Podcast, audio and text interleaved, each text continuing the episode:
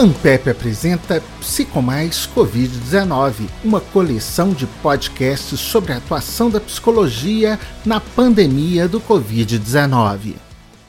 Olá, este episódio aborda os reflexos da Covid-19 no sistema carcerário e na vida dos familiares dos presos e das presas. A temática é uma das pesquisadas pelo GT de Psicossociologia do Trabalho, da ANPEP, do qual fazem parte as professoras Caroline Reis, do Departamento de Psicologia da Universidade Federal de Minas Gerais, e Vanessa Andrade de Barros, que é aposentada pela mesma universidade e professora visitante do programa de pós-graduação em Psicologia Social da Universidade Federal da Paraíba. Vanessa é, há mais de 15 anos, pesquisadora sobre o sistema prisional brasileiro e, juntamente com Caroline, coordena atualmente a pesquisa nacional sobre os impactos psicossociais do encarceramento na vida de familiares de pessoas presas, financiada pelo Departamento Penitenciário Nacional. A professora Vanessa Barros participa conosco deste podcast. Professoras, vocês foram pegas de surpresa justamente no momento em que estavam desenvolvendo a pesquisa e houve a suspensão das visitas aos presídios. Qual a situação se viu, se percebeu ali no sistema penitenciário nesse momento de avanço da Covid-19?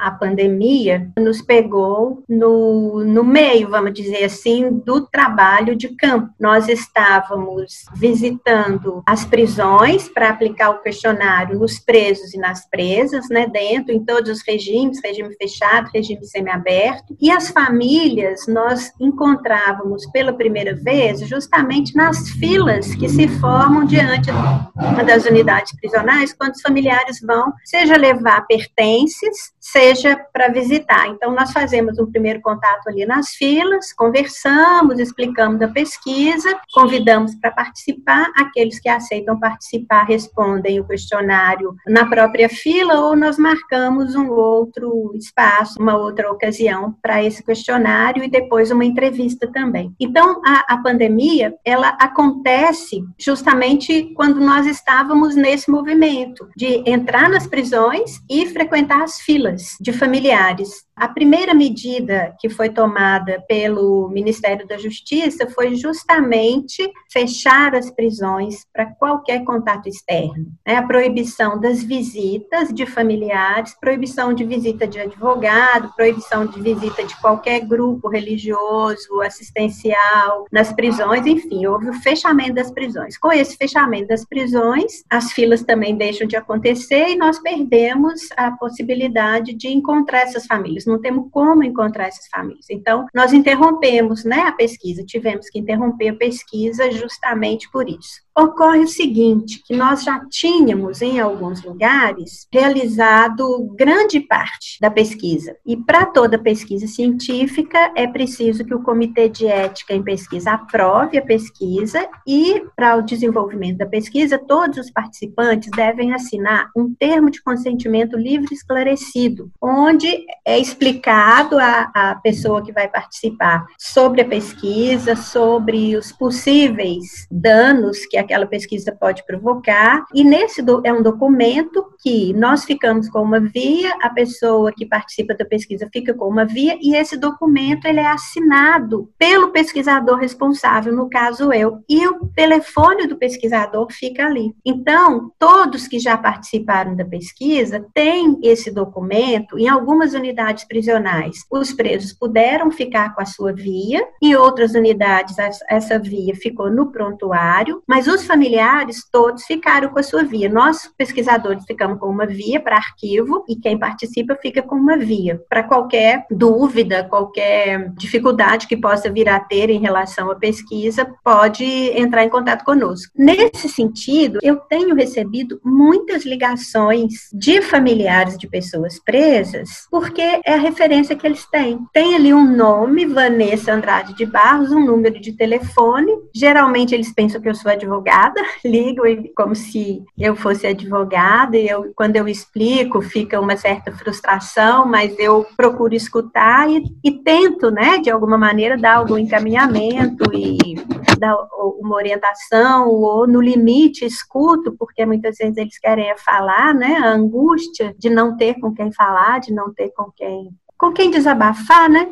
Na, verdade é essa. Muitas, muitas mães, especialmente de presos, elas falam que ninguém mais quer ouvir falar daquelas histórias. Então, quando encontra alguém que escuta, né, já é uma grande ajuda. Enfim, então é por essas ligações que eu venho recebendo de familiares e de presos também, né? Vamos dizer, essa incomunicabilidade, ela não é absoluta os presos arrumam formas de se comunicar, então alguns também ligam para mim, e assim a gente tem alguma notícia do que está acontecendo de fato dentro das prisões, o que está acontecendo de fato com os familiares, a angústia dos familiares por não ter notícia por não ter nenhuma informação, por não saber o que está acontecendo com seu parente, com seu marido, com seu pai, sua mãe, sua namorada, sua esposa, seu esposo, seu filho, sua filha. Eles não têm, os familiares não têm a menor informação sobre o que está acontecendo. E os presos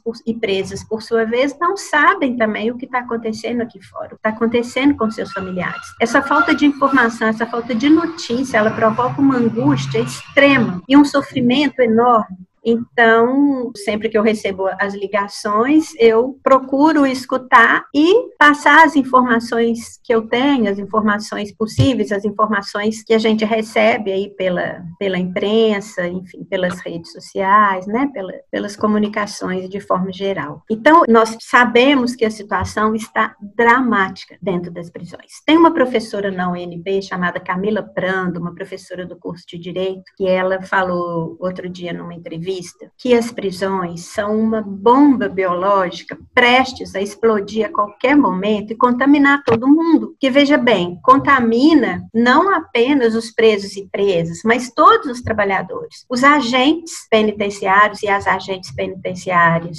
que por sua vez vão para suas casas e podem contaminar os seus familiares também. Então, é muito elevada as possibilidades de contágio por meio do sistema prisional é muito elevada. E quem leva, né? Quem leva o vírus para o sistema prisional. Os trabalhadores do cárcere e lá dentro, como evitar a disseminação? É uma tarefa impossível né? evitar a disseminação do vírus intramuros, porque as condições das prisões brasileiras são condições propícias a todo tipo de contaminação. Professora, já existem alguns números, já tem algum trabalho, já foi feito algum levantamento? A senhora tem notícia de algum levantamento em cima dessa questão? De como está hoje? Olha, tem, não, alguma coisa sistematizada, vamos dizer, mais confiável, nós não temos. Mesmo porque nós não temos informação confiável também fora das prisões, imagina dentro das prisões com esse fechamento todo, né? O que nós sabemos, assim, né, pela imprensa ou uma informação aqui, outra ali, é que em Brasília, especialmente, a Papuda, ela está com um índice de contaminação enorme, me parece até que alguns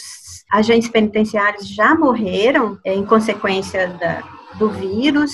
Aqui na Paraíba, numa prisão da região metropolitana de João Pessoa, em uma cidade próxima, também temos notícia de que um agente faleceu vítima do, do vírus e um preso por problemas respiratórios. Então, notícias de contágio intramuros nós temos, mas não com precisão. E é uma notícia que não é amplamente divulgada. O DEPEN tem uma, uma, um informativo onde se pode ter alguns dados sobre o Covid nas prisões, mas a subnotificação também ocorre né, na, no sistema prisional, então nós não podemos afirmar o que está existindo de fato. Nessas ligações que eu recebo, eu recebi uma ligação recentemente de uma, de uma penitenciária onde a, o preso que me ligou, ele queria notícia da família, justamente, que ele estava sem notícia há muito tempo, e ele me disse que lá ele já tinha visto, saído doente, né, sair para atendimento.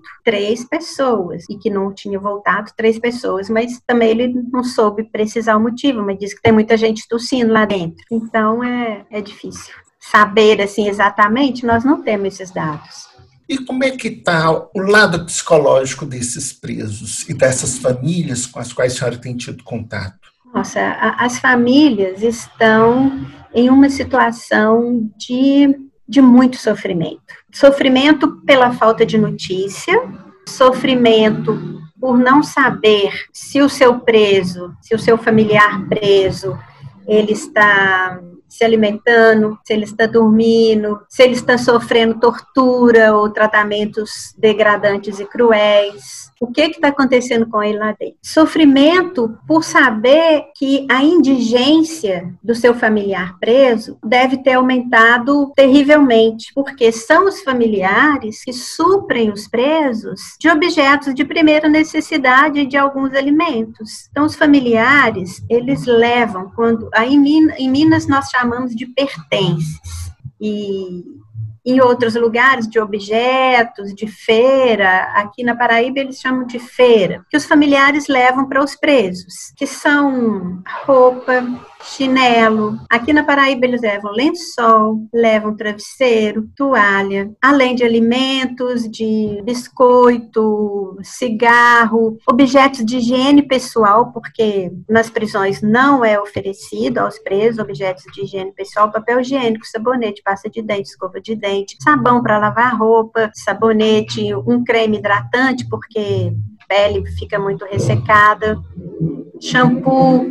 Então, todos esses objetos de higiene pessoal, alimentação, cigarro, muitas vezes, e também vestuário, é a família que leva para os presos. Na medida em que elas são impedidas de visitar, e grande parte das unidades prisionais proibiu também o SEDEX, proibiu também que se mande pelo correio esses kits, então, os presos ficam na, na indigência e os familiares sabem disso. Então, eles sofrem também por saber da indigência de seus presos. Nós tivemos notícia que algumas unidades já reviram essa medida de impedir o SEDEX, e em algumas prisões os presos podem receber os objetos é, enviados pelos seus familiares. Só que para os familiares também enviarem esses SEDEX é uma missão quase impossível, né? Porque além do gasto com os produtos, ainda tem o gasto do correio, que não é barato. Nesse sentido, eles ficam impossibilitados. É, não, não adianta a unidade prisional permitir que se leve, que se envie ao preso o SEDEX com os produtos, se o familiar não tem como, né? Não tem recursos para fazer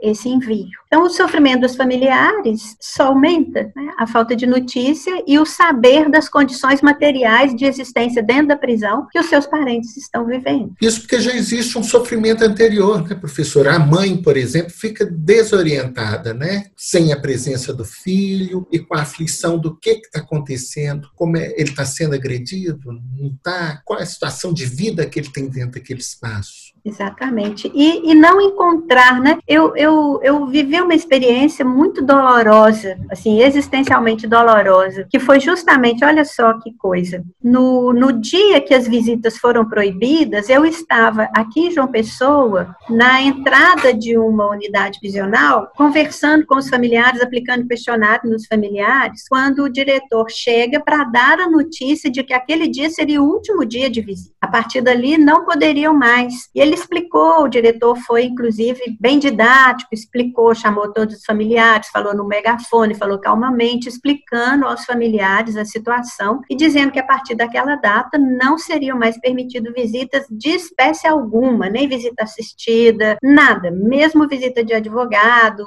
não, não poderia. E que o preso também não teria mais as saídas temporárias, não teria mais como ser levado para exames, para nada, não, não sairia, seria o fechamento. Ocorre que eu estava conversando justamente com uma moça que tinha ido levar produtos para o seu irmão. Ela disse que a sua mãe é que toda semana, religiosamente, ia para ver o filho, para levar os produtos, porque ela não tinha sossego se ela não visse o preso. Mas naquele dia, ela não pôde ir porque ela não estava se sentindo bem. Ela estava doente. Então, ela pediu para a filha ir, para que o filho não ficasse sem os produtos, mas mas que ela não poderia ir. E essa moça então dizia: minha mãe vai morrer, porque ela não veio hoje e ela não vai poder vir e não sabemos quando ela vai poder vir ver o filho tão querido. Então, essa, essa cena, sabe, ela ficou, ela fica. Eu sempre me lembro dessa mãe e penso: meu Deus, essa mãe, o que ela está passando né, em termos de, de dor, de sofrimento. Professor, e com esses contatos, deu para perceber como estão os presos com esse distanciamento? É,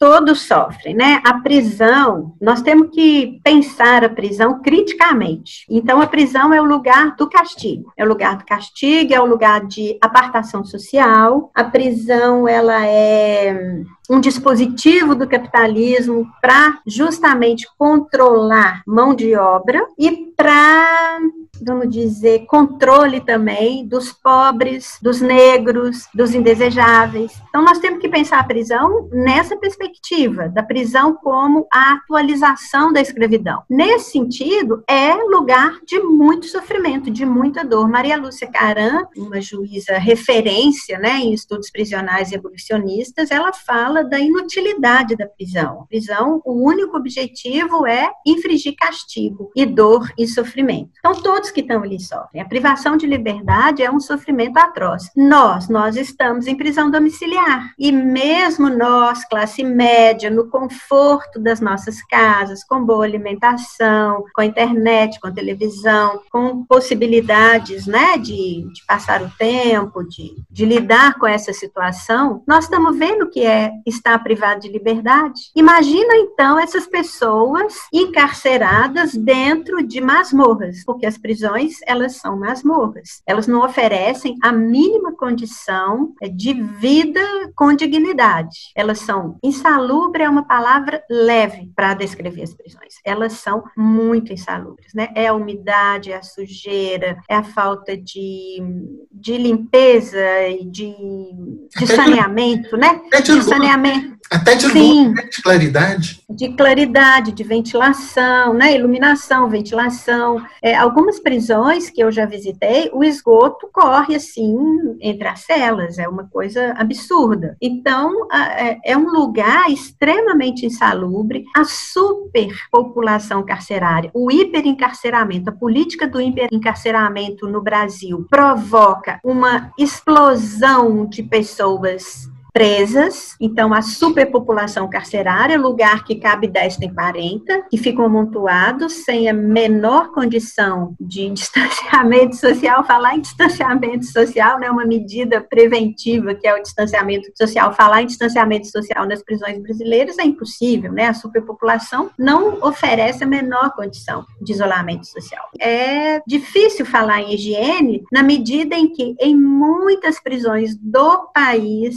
a água é racionada. A água só é ligada poucos momentos por dia e mesmo assim muito escassamente. Então, condições de higiene precaríssimas. Num espaço, né, numa situação dessas, não dá para falar que as pessoas não sofrem. Sofrem e muito. Elas conseguem sobreviver criando formas de enfrentar essa situação do encarceramento. Para sobreviver na prisão, é preciso que se crie né, que os presos e presas criem o que eu chamo de interstícios de liberdade. Eles precisam ter alguns respiros ali dentro para que eles possam sobreviver. Um dos interstícios de liberdade é o trabalho, sem dúvida é o trabalho. Outro é a escola, atividades culturais, religiosas, qualquer coisa que desloca o preso dessa figura de preso para uma outra figura, do trabalhador, do crente, eh, do, do atleta, do leitor, do estudante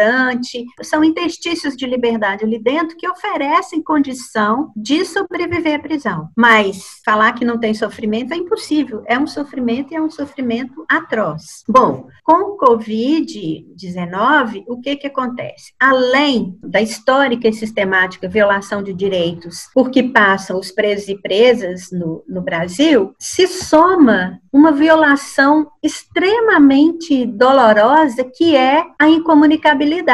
O fato de as visitas serem proibidas, mesmo visitas de advogados ou de, de grupos assistenciais, religiosos, etc., coloca o preso numa situação de incomunicabilidade. Ele fica completamente isolado. E isso é considerado, inclusive, tortura. A falta de contato com o mundo exterior, a falta de contato com seus familiares. Eu me lembro, quando eu comecei a, vamos dizer assim, a minha trajetória de pesquisadora no sistema prisional, foi em Belo Horizonte, numa prisão é, era num centro num Ceresp, um centro provisório, né? Que era que funcionava ali na Lagoinha de mulheres, era um centro de detenção provisória de mulheres. E eu atendia as mulheres nesse centro. E tinha lá no pátio um orelhão que as mulheres podiam telefonar para seus familiares. Elas tinham o direito de uma ligação que seja por semana, e se eu não me lembro mais se era uma ligação a cada banho de sol, porque o banho de sol também não é diário, né, não é todo dia, mas eu não me lembro se era a cada banho de sol ou se era semanalmente, mas elas podiam telefonar para os seus familiares. Na PIEP, na Penitenciária Industrial Estevão Pinto, em Belo Horizonte também, ali igualmente as presas podiam telefonar para os seus familiares. Eu me lembro de receber ligações de orelhão, ligações a cobrar de presos da Dutra Ladeira, por exemplo, né, em Ribeirão das Neves, e de outras unidades prisionais de, de Minas Gerais. Mas a paranoia legal, ela foi cortando as possibilidades de comunicação dos presos. Não se pode mais. Isso foi década de 90. Então, assim, até recentemente eles podiam se comunicar, pois não, não se pode mais comunicar, né? Não, só, se, só se pode comunicar com, por meio das visitas, de recados, né, da, das pessoas que visitam, e cartas, mas essas cartas também há controvérsia. Muitos presos é, escrevem as cartas e os familiares não recebem, os familiares escrevem a carta, as cartas e os seus parentes presos e presas não recebem. Então há controvérsia sobre correspondência, né, com preso, mas essa incomunicabilidade que a Covid colocou os presos é uma violação e nenhuma medida alternativa foi colocada no lugar. Começa a se falar em visitas virtuais Recentemente, o Departamento Penitenciário Nacional soltou uma nota onde ele dizia, é, uma nota onde ele fazia comunicação de, de compras né, para o sistema prisional, e entre as compras estão notebooks justamente para visitas virtuais de familiares, de advogados e mesmo de audiências. Eu soube que no Maranhão, é, em São Luís, uma unidade prisional feminina tinha já começado essas visitas virtuais com as mulheres para que elas pudessem conversar com suas mães, com seus filhos, porque muitas mulheres estão presas e os filhos e filhas estão com parentes, né, ou, ou outras pessoas. Então, eu tenho notícia que no Maranhão começou, né, a, a ser instituída essa prática de visita virtual. Mas olha, em março as visitas foram proibidas. Nós estamos em junho, digamos, em maio, que é essa iniciativa de comprar notebook para as unidades foi tomada pelo Departamento Penitenciário Nacional e no Maranhão também, não sei se foi início de maio, mas enfim, foi no mês de maio que começou as visitas virtuais. Quer dizer, é uma alternativa, não deixa de ser uma alternativa à incomunicabilidade, né, ao isolamento absoluto que essas pessoas presas se encontram. Então, o, o sofrimento é um sofrimento pelas condições materiais de existência, pelas condições de sofrimento psíquico, pelas doenças, né? A, a, o sistema prisional, a população carcerária é uma população muito vulnerabilizada pelas condições de existência dentro das prisões, e assim elas sofrem de muitas, muitas morbidades, comorbidades, né? O, o, o índice de, de doenças infecto-contagiosas nas prisões é enorme. Tuberculose, né? Muita tuberculose no sistema prisional, a hepatites, DSTs, doenças de pele. Recentemente, em Roraima, nós tivemos notícia de uma doença que estava comendo vivos presos, né? E parece que é um, um, um tipo de sarna, né? De, desenvolveu lá. A sarna passou para essa, para esse potencial destruidor assim enorme. Enfim, a, as prisões são um local muito propício ao contágio e o contágio ocorre diuturnamente. Então, na situação de pandemia, as prisões são a linha de frente. Professora, e como é que a psicologia pode colaborar para minorar, né, para diminuir esse sofrimento, tanto das famílias quanto dos presos? Olha, não só a psicologia, mas todas as áreas do conhecimento podem, sim, vamos dizer, ajudar em uma redução de danos que o encarceramento produz. Redução de danos no sentido de diminuir o sofrimento das pessoas que estão lá, por exemplo, diminuindo o número de pessoas presas, fazendo um trabalho. A, Vera Malaguti, eu gosto muito, ela fala de uma pregação, tem que fazer uma pregação abolicionista para não prender mais,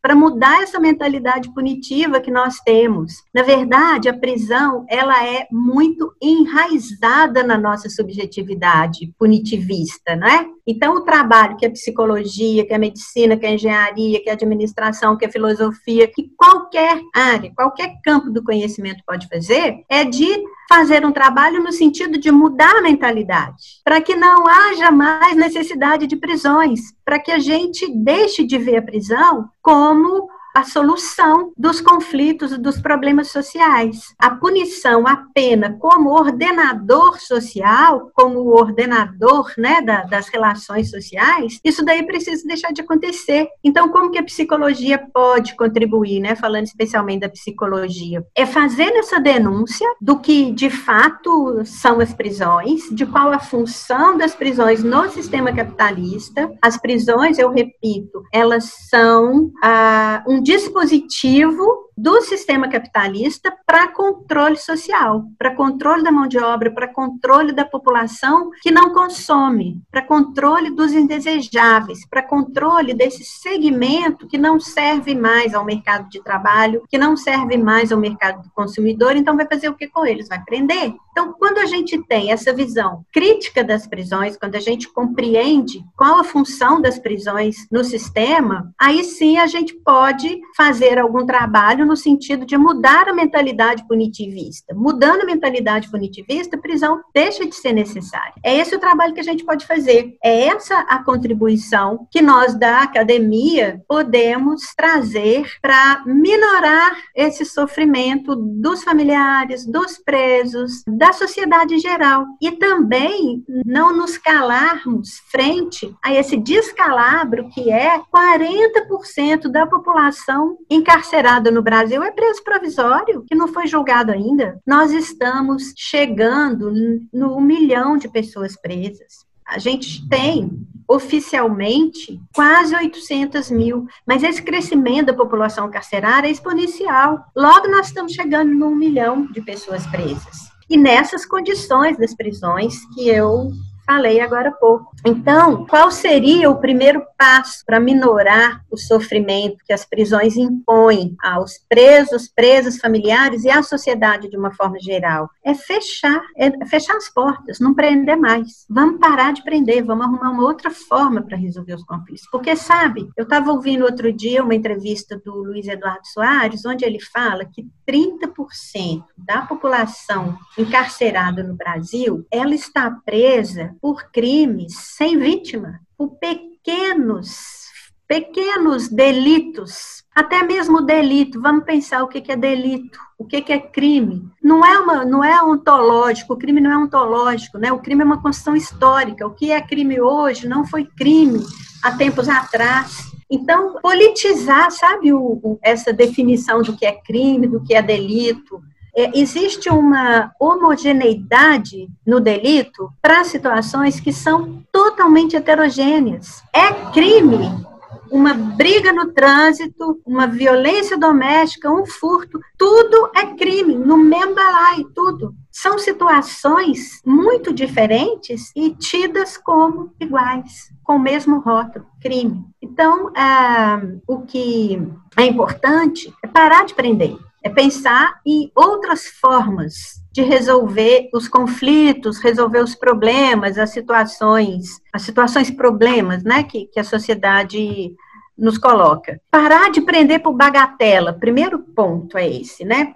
Bagatela, insignificância. Você tem pessoas que são presas porque roubou um shampoo no supermercado. Aliás, fica aí uma, uma sugestão para assistir esse vídeo, não sei se você conhece, chamado Bagatela. É o retrato do sistema prisional e criminal no, no Brasil. Pessoas que estão presas ali porque venderam uma trouxinha de maconha, ou que foram presos com uma trouxinha de maconha, mas são pretos, moram nas periferias, são pobres, então eles vão presos. Então, 30% das pessoas que estão presas é por bagatela, é crime sem vítima, sem potencial ofensivo, sem violência, sem arma. Porque muita gente fala, ah, você fica falando contra as prisões, mas e as vítimas? Mas tanto crime não tem vítima. Agora, será que essas pessoas que estão lá não são vítimas? Elas são, são as maiores vítimas, na verdade, né? Porque estão passando por uma situação é, de extremo sofrimento e dor.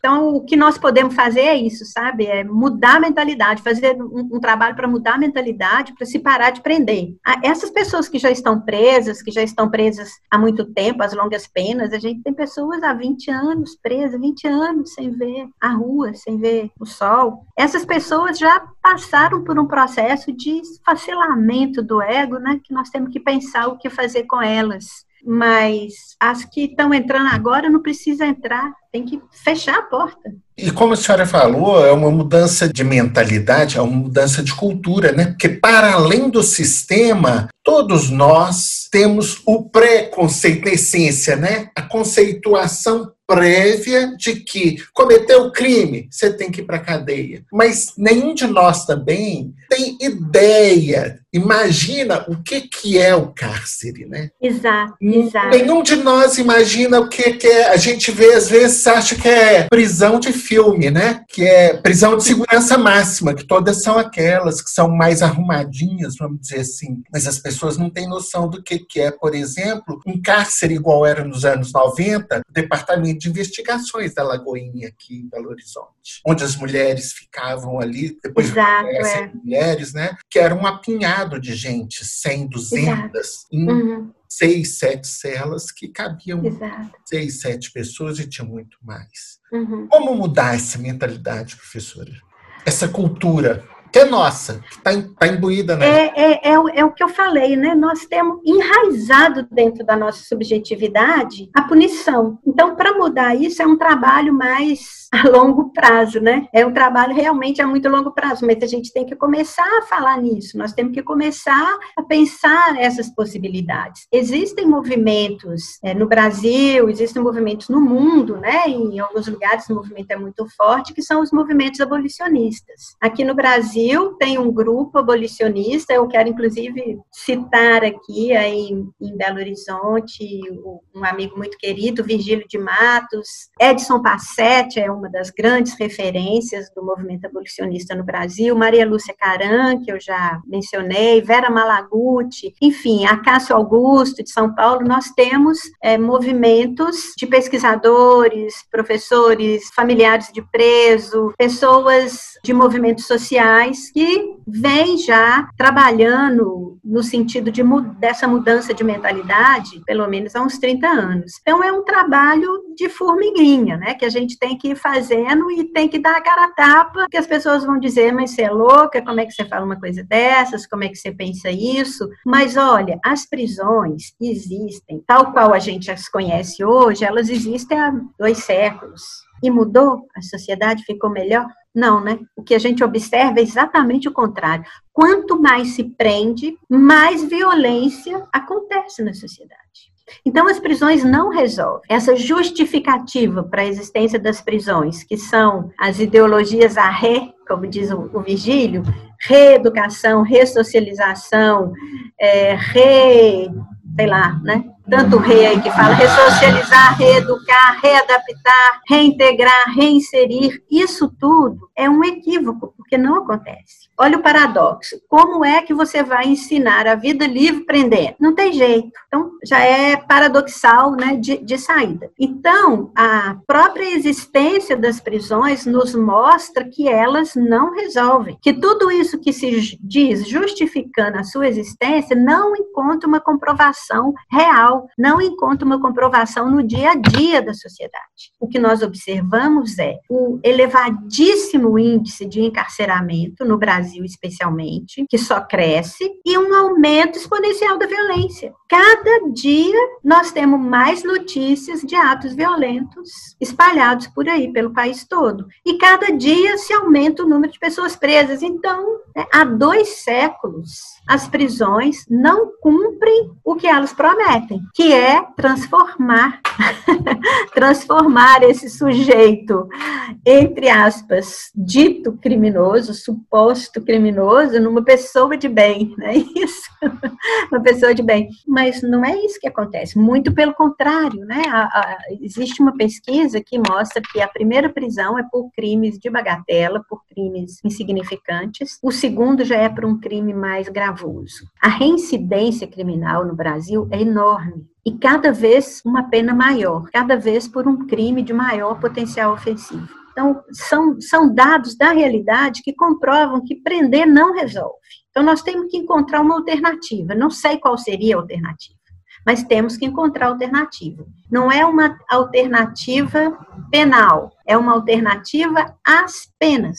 É, é essa a nossa procura uma forma de lidar com os conflitos, com as situações problemas, de maneira a não precisar encarcerar as pessoas em jaulas, mas para que a gente possa encontrar soluções, encontrar formas, né, encontrar alternativas às penas, nós temos que mudar as mentalidades, nós temos que é, repensar né, toda essa formulação punitivista, né, essa sanha punitivista que nos move. Eu fico triste, realmente eu fico muito triste quando eu vejo pessoas comemorarem que alguém foi preso ou que uma lei foi, foi transformada numa, numa lei mais gravosa, a, a lei de crimes hediondos, por exemplo, são leis que estão cada vez mais incrementando a pena privativa de liberdade.